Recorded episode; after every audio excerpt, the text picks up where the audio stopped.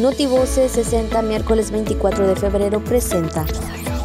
Anuncia gobernador Carlos Miguel Aiza González construcción de más obras de infraestructura para el Chacán.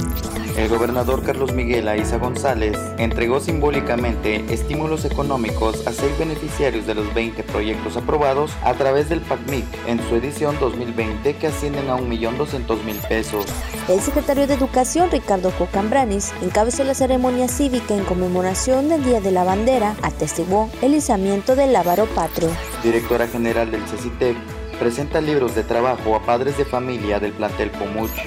Con el programa emergente de reactivación económica se ha apoyado a 82 microempresas con recursos por más de 7 millones de pesos. Hoy miércoles 24 de febrero, Día de la Bandera Mexicana. es 60.